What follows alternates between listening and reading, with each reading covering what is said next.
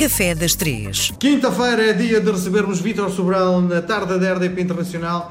Vítor, hum, há um ano e tal que nós temos estas conversas semanalmente, hum, mas nunca falámos, e é uma das coisas que me deixa sempre hum, de coração nas mãos, é o Vítor, tudo o que faz, tudo o que nos traz à emissão, são tudo memórias do seu passado, são sempre referências ou à mãe ou à avó, e se nota-se que é um cozinheiro que trabalha com emoção. E a pergunta que, que lhe faço é exatamente esta: como é que foi que um dia decidiu eu quero ser cozinheiro, eu quero trabalhar na cozinha? Porque tudo isto são emoções de família. Isto provavelmente terá nascido já com uh, a família, no fundo, não é? É assim, na verdade, a minha família, toda a gente eh, é bom cozinheiro, tanto os homens como, como as mulheres, embora os homens de uma forma diferente. Por exemplo, o meu pai mais comida de taços, eh, o meu avô materno era mais homem do petisco, porque precisava sempre de um petisquinho para beber um copo de vinho. Ah, e, as mulheres não, as mulheres eram cozinheiras ah, sério? Uh, em, em, geral de tudo e, e, boas e boas cozinheiras. Eu tenho referências da minha tia, da minha mãe, da minha avó. A minha mãe sempre foi uma, uma mulher que, apesar das circunstâncias em que nós nos enquadrávamos como família, não era muito comum apoiar um filho que gostasse de cozinhar, mas ela sempre me deu o maior, o maior apoio. E o meu pai, a mesma coisa, tanto que ele tinha o cuidado de ir procurar sempre os melhores produtos quando sabia que eu, que eu gostava uh, de alguma coisa. E chegava, por exemplo, aí de propósito, nós morávamos no Seixal, os meus pais uh, emigraram de Melides para o Seixal, neste, neste caso uma terra chamada Cavadas. O meu pai trabalhava na cirurgia, mas o meu pai era bem capaz de ir ao peixe a Setúbal ou a Sima porque sabia que ia encontrar lá aquilo que, que eu gostava e, na verdade, eles também, eles também gostavam. Eu fui um privilegiado nesse sentido. Mas como é que começou? Como é que o dia assim, eu vou ser cozinheiro? Chegou a casa e disse, vou ser cozinheiro? Não, eu comecei muito cedo a cozinhar com a minha mãe, a ajudá-la na cozinha, primeiro em criança, um bocadinho hoje como acontece com, com o Manuel, ele ajuda-me, uh, o Manuel já parte ovos, tem 4 anos, parte ovos de uma forma profissional e mexe os ovos e, e mete azeite na frigideira e sal e todas essas coisas. E pronto, a minha mãe também, no fundo, incentivou-me, percebeu que eu tinha vontade, incentivou-me. E ao longo do tempo isso foi, foi-se mantendo. Eu com 7 ou 8 anos lembro-me que já cozinhava. Já dominava? Razoavelmente e com 12, 13 anos cozinhava já bem, tanto que eu brilhava sempre que havia encontros de, de, colegas e eu ia para a cozinha e não tocava viola, não dançava muito bem, então brilhava, ninguém, é? brilhava na cozinha. E é nessa altura que eu tenho a absoluta certeza daquilo que quer fazer, quer ser cozinheiro, e pronto, e segui sempre, no fundo, esse, esse sonho, não é? Que só foi traído quando eu fui obrigado a ser empresário, porque ser cozinheiro e empresário é uma coisa extremamente difícil. Uhum. E como é que se dá o clique de ser o número um? Quando, quando é que se sente que, não. uau, cheguei ao top? Não, é assim, eu não, eu não, não, posso, não posso considerar... Eu estou a dizer, não é o Vitor, mas quando é que chegou à conclusão de assim, pá, sou o rei disto?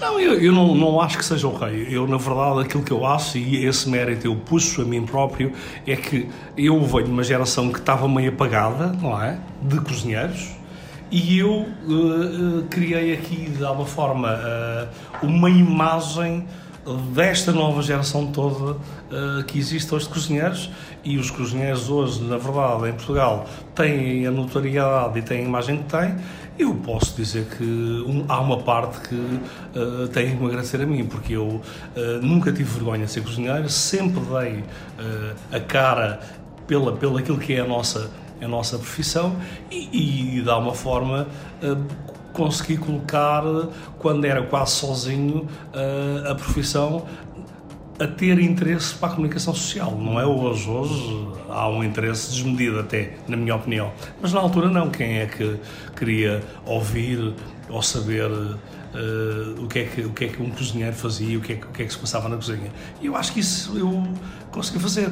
E, e tanto consegui fazer que fui reconhecido uh, de, várias, de várias formas. Tenho uma série de títulos que me uh, também incentivaram a continuar a, ter essa, essa postura, mesmo agora, uh, quando aconteceu esta situação pandémica que estamos a passar, eu uh, senti-me na obrigação de, de alguma maneira, tudo que tivesse ao meu alcance para defender aquilo que era o papel que os cozinheiros tinham que ter nesta pandemia, uh, o fizessem. E, e, e estive bastante interventivo nesse sentido. Muito bem, e o que é que nos traz hoje no Café das Três? Hoje trago uma coisa que na minha terra, neste caso na terra dos meus pais, que é Melides, chama-se fritos. Melides é Alentejo, não é? É Alentejo, é Alentejo, Alentejo litoral. É um Alentejo hoje que está bastante na moda. Mas o Vitor não tem sotaque do Alentejo? Não, porque já estou há muitos anos aqui e aí os meus próprios pais também. No fundo, eu fui educado aqui, embora sempre com um pé muito presente no Alentejo. Como eu estava a dizer, lá chamam-se fritos e na maior parte uh, do país chamam-se cuscurões. É um, um, um, doce muito simples também das épocas festivas, sobretudo do Natal, uh, em que é, é, é, feita, é uma massa que também é levedada, com água ardente e leva uh, erva doce.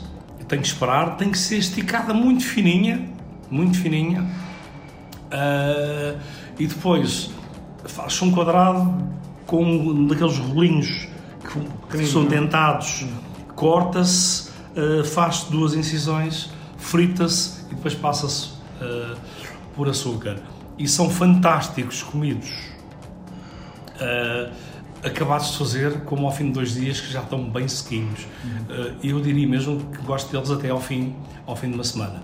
Eu já sei, vem a pergunta como é que nós identificamos no, uh, na pastelaria que vamos comprar isso. Esse eu acho que são aqueles mais fáceis de identificar.